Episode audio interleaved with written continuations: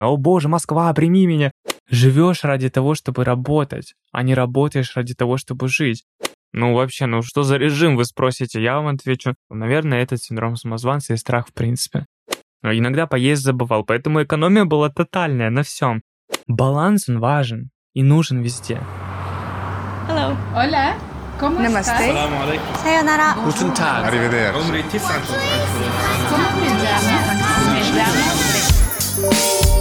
На моем языке.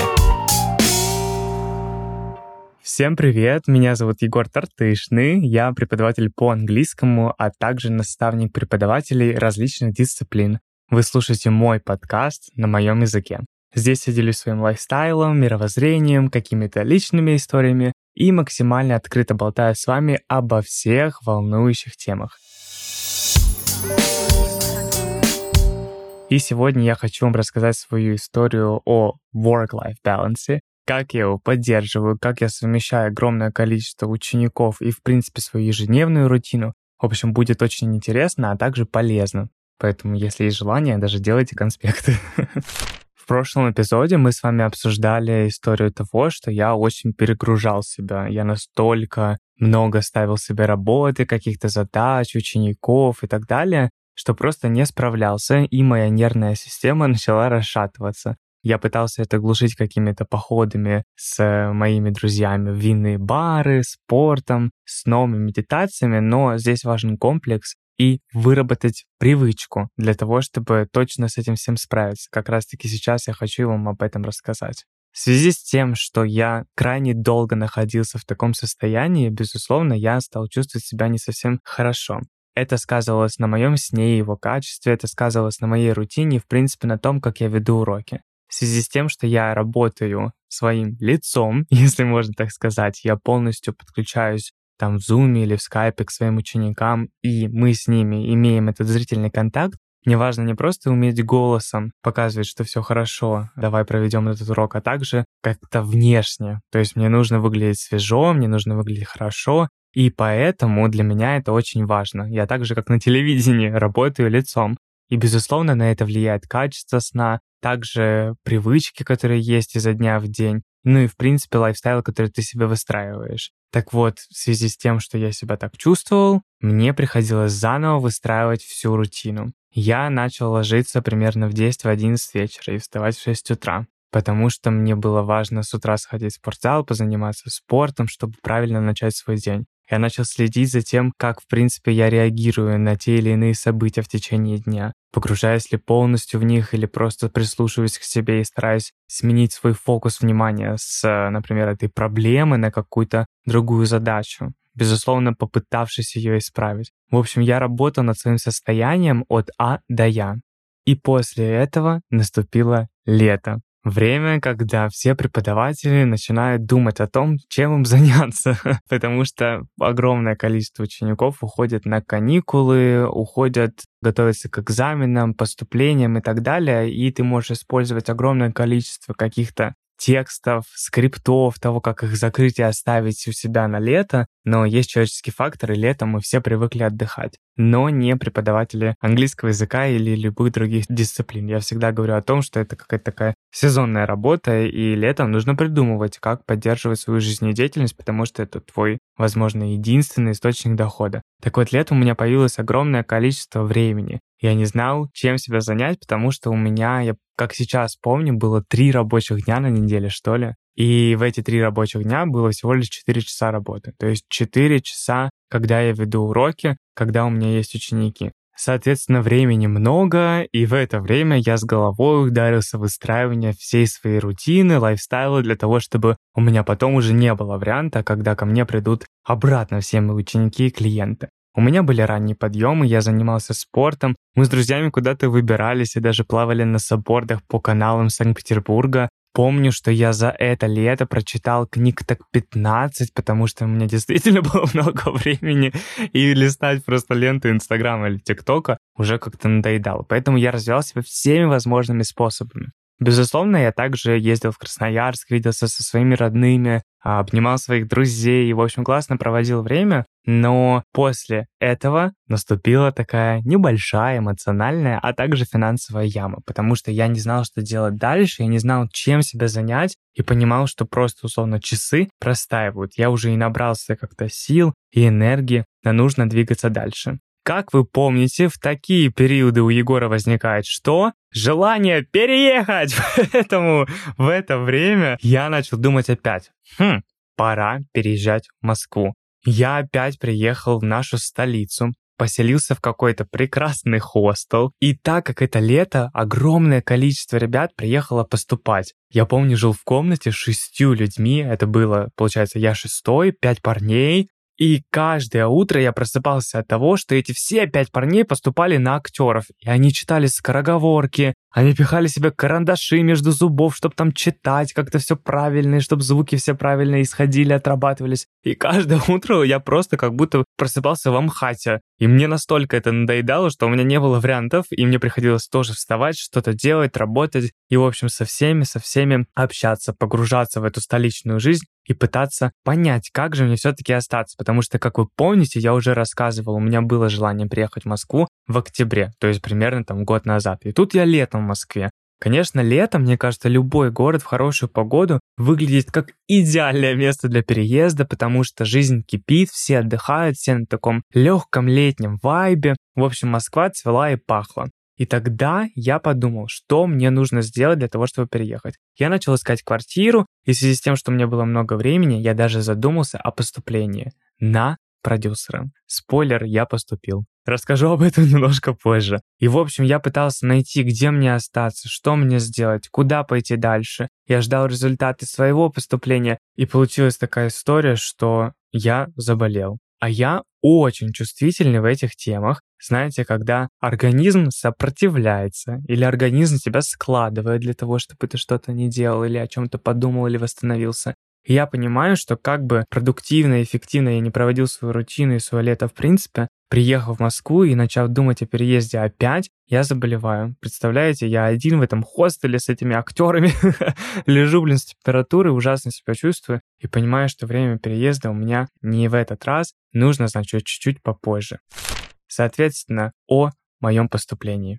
От скуки я начал думать, что мне интересно помимо преподавания. И меня всегда манила киноиндустрия. Я помню, в детстве хотел стать актером, потом режиссером, потом продюсером, даже думал на журналистику поступить. Но как-то все сменилось на вектор преподавания английского языка. Так вот, находясь в Москве, я подумал, почему бы мне не поступить на заочную форму обучения в киношколу Бондарчука. Вот, и я поступил на продюсирование, нужно было снять свой короткометражный фильм, в общем, пройти какие-то определенные этапы, я поступил, переехал обратно в Санкт-Петербург со своей московской локацией хостела, и, собственно, на этой заочной форме проучился, там, по-моему, полгода или год, и бросил, потому что понял, что это было импульсивное решение, но классный опыт получился в мой такой летний свободный период, потому что Петербург, вот эта вся креативная история, какие-то люди все необычные, нестандартные. Ну, вы понимаете, о чем я говорю, да, потому что в Петербурге огромное количество мечтателей, творческих людей и так далее. И я собирал креативную команду, мы снимали короткометражные фильмы, что-то изобретали, придумывали, и абсолютно все работали бесплатно. За упоминания в титрах, фильмах и так далее. Но, тем не менее, тоже классный мой такой летний опыт, который я заполнял свое время, какие-то новые знакомства для себя получал и приобретал. Но московский переезд,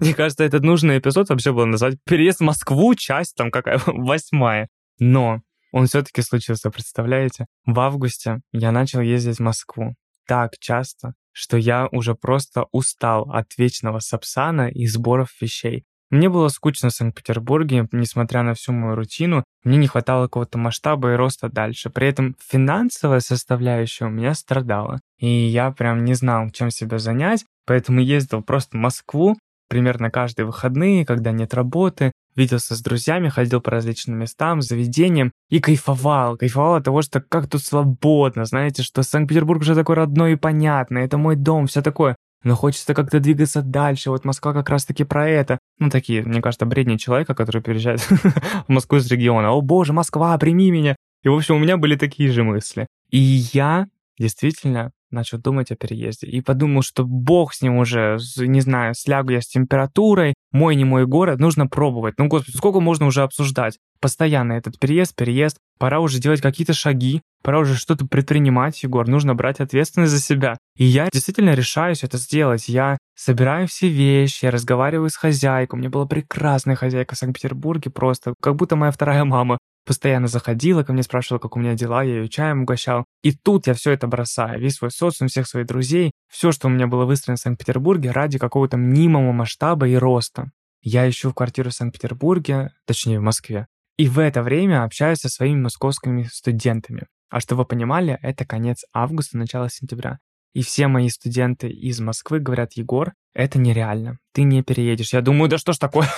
Я думаю, почему на этот раз? Что может пойти не так? Они мне говорят, что огромное количество людей переезжает как раз-таки в этот период. В конце августа, в начале сентября очень много студентов, цены растут, квартир мало. Егор ты не найдешь, даже не пытайся, даже не пробуй. Ну, как вы помните, Егор уже решил, что хватит откладывать этот переезд, не будет подходящего момента никогда, видимо, в моей жизни для переезда в Москву. И что я делаю? Я приезжаю в нашу столицу, снимаю себе отель на неделю или, по-моему, две, и просто сажусь первый вечер прозванивать квартиры, которые я себе сохранил в ЦАНе или там на Авито. Звоню в первую квартиру, мне говорят, да, здравствуйте, можете посмотреть. Я приезжаю и в этот же день подписываю договор.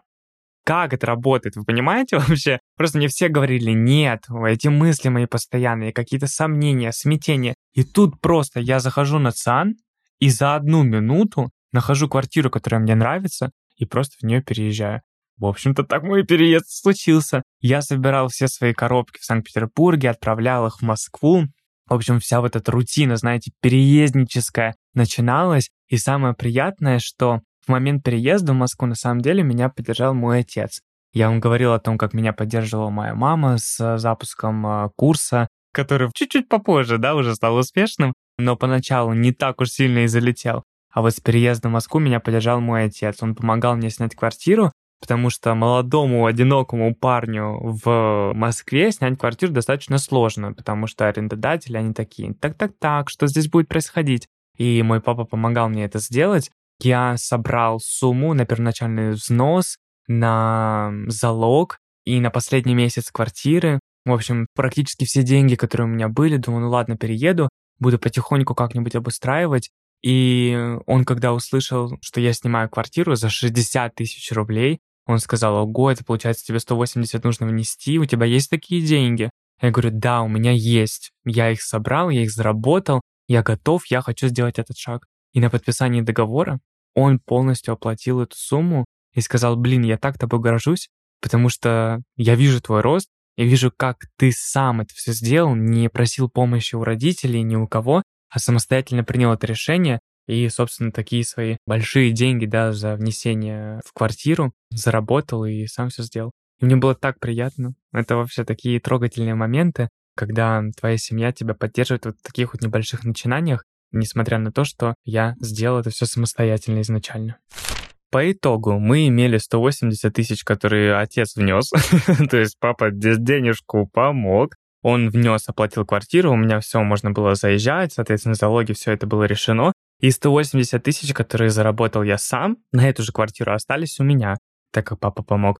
И эти денежки я начал вкладывать в свой быт и обустройство своего пространства. Я уже тоже в предыдущих эпизодах говорил о том, как мне важно иметь свое рабочее место, свое пространство и понимать, что это моя квартира. В общем, я потратил все эти деньги в Икее, мне кажется. Купил там себе ковер, рабочий стол, растения, делал максимальный уют, электрогриль себе поставил, прям чтобы это, знаете, было такое гнездышко, в котором я могу сидеть, вести свои уроки и не вылазить, собственно, вообще никуда дальше. Безусловно, я огромное количество времени, так как начался сентябрь, учебный год, впоследствии проводил в этой квартире, мало куда выходил, но тем не менее это было такое уютное место для меня, так как я вложил туда полностью всю свою душу, и действительно обустраивал вот прям как для себя. Знаете, как, как будто я квартиру под ноль сам построил, а все остальное, да, оно уже изначально было.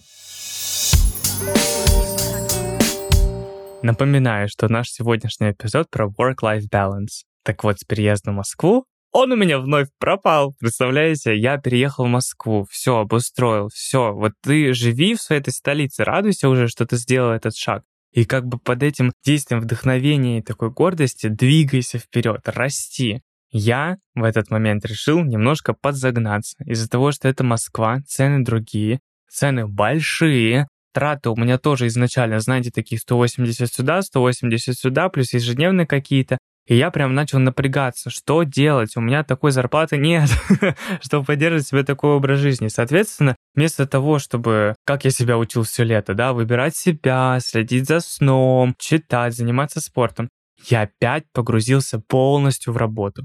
У меня в день стояло опять по мои любимые 8-10 уроков, я их вел, вел социальные сети, потому что не знал, откуда брать учеников. И понимаете, да, как синдром самозванца из ниоткуда все-таки возникает. И как он давит на нас, что это просто невозможно. Поэтому небольшая моя вам рекомендация, да, такая сноска. Если есть синдром самозванца, находим корень и решаем его, потому что эти отголоски синдрома самозванца будут вот так вот накатывать на вас там, через год, через еще полгода в какие-то ситуации, особенно в точках роста. Я сижу в Москве, у меня денег нет. Уроки есть, сижу, работаю, как бы все окей. Но, конечно, хочется что-то делать, хочется как-то выбираться. У меня были такие моменты, что я ставил уроки себе даже на выходные. Знаете, типа, ну, суббота-воскресенье, ну что, ну могу провести по два урока, бац, поставил. Потом кто-то еще раз напишет, я думаю, блин, ну, денежка нужна, поэтому давайте еще поставим. И в какой-то момент у меня суббота стала точно таким же рабочим днем, а воскресенье у меня было, по-моему, урока 4. И я вот был свободен после трех часов дня. Ну, вообще, ну что за режим, вы спросите? Я вам отвечу, без понятия. Что мною тогда двигало? Наверное, этот синдром самозванца и страх в принципе. Я начал ставить себе спорт хотя бы утром, чтобы заниматься как-то, куда-то выходить. Иногда забывал поесть, чтобы провести уроки. В общем, какой-то хаотичный режим, и непонятно, как, собственно, с ним совладать.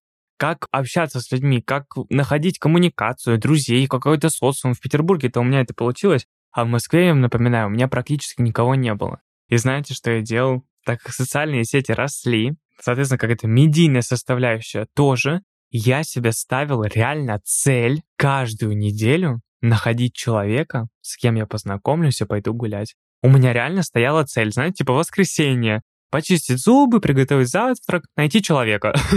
И я вот таким образом находил себе свой социум. У меня каждое воскресенье была назначена встреча с каким-то человеком. Я не использовал Tinder, никакие приложения. Это был просто Инстаграм, люди, которые мне действительно интересны, не просто рандом, лишь бы пообщаться, а реально я старался найти единомышленников и какой-то свой социум.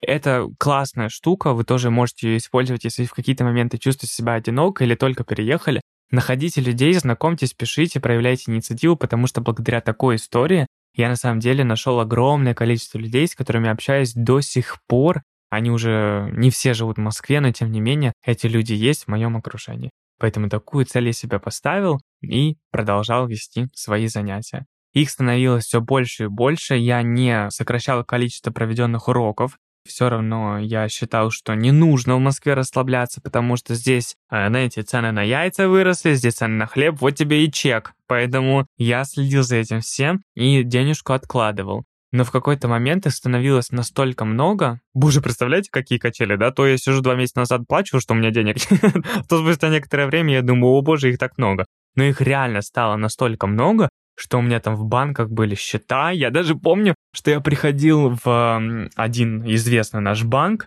в отделение, и мне говорили, ой, Егор Артемович, это снова вы? Я думаю, о-о, какие-то не те звоночки пошли. Я что, финансист какой-то или инвестор? Обычный преподаватель английского языка. Но действительно, денег становилось много просто потому, что я не выходил из дома. Понимаете, я покупал себе продукты на неделю и сидел дома. И как бы вот денежка-то она откладывалась, я же все равно работал каждый день. Но иногда поесть забывал, поэтому экономия была тотальная на всем. И, соответственно, мои вклады какие-то определенные росли. Я их складывал в надежде на лучшее, думал, что вот наступит тот момент, когда я смогу их потратить, иногда выходил, знаете, в люди вот в это воскресенье, например, когда с кем-то виделся, и ходил действительно в классные заведения, не смотрел на чек, и вот э, как-то себя баловал. Возможно, покупал что-то, заказывал. В то время еще был Asus, Farfetch, всякие приложения различные. Помню, как-то я сидел и взял себе iPad купил, потому что на нем удобно на уроках как интерактивную доску использовать. В общем, какие-то такие моменты, но все равно они были, знаете, около рабочие. Это не было такое, что я вот заработал и потратил, не знаю, на спа день себе или на какие-то еще хотелки. Это было из разряда «О, классно, сколько я заработал, пойду пломбы поменяю». Знаете, такие взрослые моменты. То есть не было таких ситуаций, когда я прям кайфовал от этого количества денег, и оно приносило мне удовольствие. В моменты такого роста, а также в моменты, когда ты понимаешь, что ты становишься все сильнее как преподаватель с э, количеством проведенных часов, ты становишься финансово независимым от э, своих родителей или, в принципе, от учеников. Я принял некоторые инсайты, которые на самом деле всегда были вокруг меня. Первый инсайт, и знаете, тот на самом деле главный момент, мысль, которую я доношу часто на обучении преподавателей своем, о том, что я просто хочу жить. Я хочу просыпаться и завтракать, знаете, красиво готовить себе какой-нибудь там breakfast, сидеть, смотреть какой-то сериальчик, возможно, потом приступать к рабочему дню. Я хочу ложиться, не знаю, в 11-12, например, вечера, ночи, при этом читав какую-то книгу или гулять с друзьями, не думать о том, что «О боже, у меня в 7 утра урок». Хочу иметь нормальные выходные, а также отпуск несколько раз там в три месяца. В общем, какие-то такие простые, знаете, житейские моменты. И перестать находиться в этом колесе перестать бежать за мнимым успехом или за ощущением этой свободы и легкости, потому что, как вы видите, баланс он важен и нужен везде. У меня там 8-10 уроков, но я, блин, ищу людей, с кем мне поговорить, и деньги откладываю и трачу там на свое здоровье потом, потому что сажаю его за этой работой. У меня, не знаю, там прекрасная квартира, которую я обставил полностью, но я сижу в ней и никуда не вылажу. То есть важно вот эти моменты находить и не существовать в этом колесе. А то иначе получается так, что ты живешь ради того, чтобы работать, а не работаешь ради того, чтобы жить. И для меня это прям такой основной инсайт, который мне в голову засел, запал. Я понял, что больше я так не хочу. Я не хочу зависеть от учеников, как бы я их не любил. Вы понимаете, наверное, о чем я говорю. Что я больше, чем просто преподаватель, я действительно уже выстраиваю какие-то рабочие моменты, процессы, и впоследствии, кстати, вот эти вот мысли, доведут меня до создания проектов и до масштабирования в определенном направлении. Но это основной момент, который запал мне тогда, который действительно, знаете, как семечко, как вот мысль, если появляется у нас в голове, она же как семечко попадает к нам и потом разрастается. Какие-то другие мысли появляются, какие-то, возможно, люди приходят к нам в жизнь, и это семечко там поливают, и эту мысль укрепляют. Так вот, у меня вот эта семечко, которая называется «Я хочу жить», оно так возросло во мне, что уже просто некуда. Там уже дерево из ушей ветки торчали. И мне хотелось действительно вот в этом наполненном состоянии, ресурсном, как сейчас говорят, находиться. Поэтому, если мы все-таки возвращаемся к теме work-life balance, сейчас для того, чтобы поддерживать этот баланс, я поделюсь с вами некоторыми своими советами, которые, надеюсь, вы также сможете использовать и применять на практике. Первое — это то, что я понял для себя, что работа — это работа. Но, как я уже сказал, в первую очередь я хочу жить. И даже если у меня сложности какие-то с деньгами, да, они бывают до сих пор, как бы там я не рос как преподаватель или еще что-то, бывают такие моменты. Возможно, финансовая безграмотность, возможно, еще какие-то моменты непредвиденные расходы, но тем не менее. Я понял, что работа остается работой, но нужно в первую очередь жить. И я в эти моменты не экономлю на себе ни капельки. Вот если у меня есть спорт, я иду на этот спорт, и я оплачиваю тренировку со своим тренером. Если я хочу вкусно поесть, я иду и вкусно ем. Я радую себя такими маленькими вещами, потому что они дают мне энергию для того, чтобы дальше двигаться для того, чтобы дальше работать, наполняться и из этого состояния расти. Я работаю с людьми, и мне очень важно иметь стабильное эмоциональное состояние. Поэтому для меня это прям номер один. Не экономить на себе, не экономить на своем времени, на своих ресурсах, на своих хобби. Иметь занятия для души. Потому что если их не будет, то мы действительно превратимся в ту самую белку в колесе. Второй момент – это сон обязательно следить за своим сном. Есть множество исследований того, как сон на нас влияет, и это действительно так. Даже если вы ложитесь там в 2 часа ночи спите 8 часов, просыпаясь в 10 утра, это не дает вам того же эффекта, когда вы ложитесь в 10 или в, ну ладно, в 11 вечера и спите эти 8 часов. Просто потому, что выработка мелатонина, она немножко другая. Это уже, знаете, такой наш биологический подкаст получается. В общем, следите за своим сном и спите нормальное количество часов, пожалуйста. Я даже, знаете, в своем возрасте, не в садике уже, Я действительно практикую дневной сон. Если у меня есть 15 минут, я настолько себя натренировал, что я просто ложусь и отдыхаю. Это может быть просто полудрем, а может быть глубокий сон, но это важно. Оно наполняет, оно дает ресурсы энергию двигаться дальше. Помимо спорта и занятий всем этим, а также сна, питания. Обязательно следите за этим. Вы то, что вы едите. Поэтому следите за тем, что вы кушаете, пейте витамины. Не забывайте о том, что важно есть в определенные часы, не иметь большие перерывы. Возможно, есть что-то в перерывах, как перекус. В общем, это те моменты, знаете, реально какой-то блок нутрициолога получается, который важно соблюдать, потому что иначе вы просто будете запихивать в себя это топливо, и оно будет вас сидеть, оно будет идти куда-то не туда, давать вам больше энергию, когда, знаете, от передания. Хочется спать. В общем, это никак не про нас, правильно? Правильно. И, наверное, не последний, ладно, момент — это социум обязательно нужно общаться с людьми, обязательно нужно коммуницировать с кем-то помимо своего ну, там окружения, да, например, там с человеком, с которым вы живете или с семьей. Нужно выходить в люди, нужно общаться, нужно наполняться, нужно обмениваться энергией и как-то проявляться в социуме. в общем, использовать людей, которые есть рядом с вами. В хорошем, конечно, смысле этого слова. И последний момент, который я хочу добавить, это не забывать о том, что мы, в принципе, единственный и самый главный человек в нашей жизни. Нет никого ближе нас. Никого.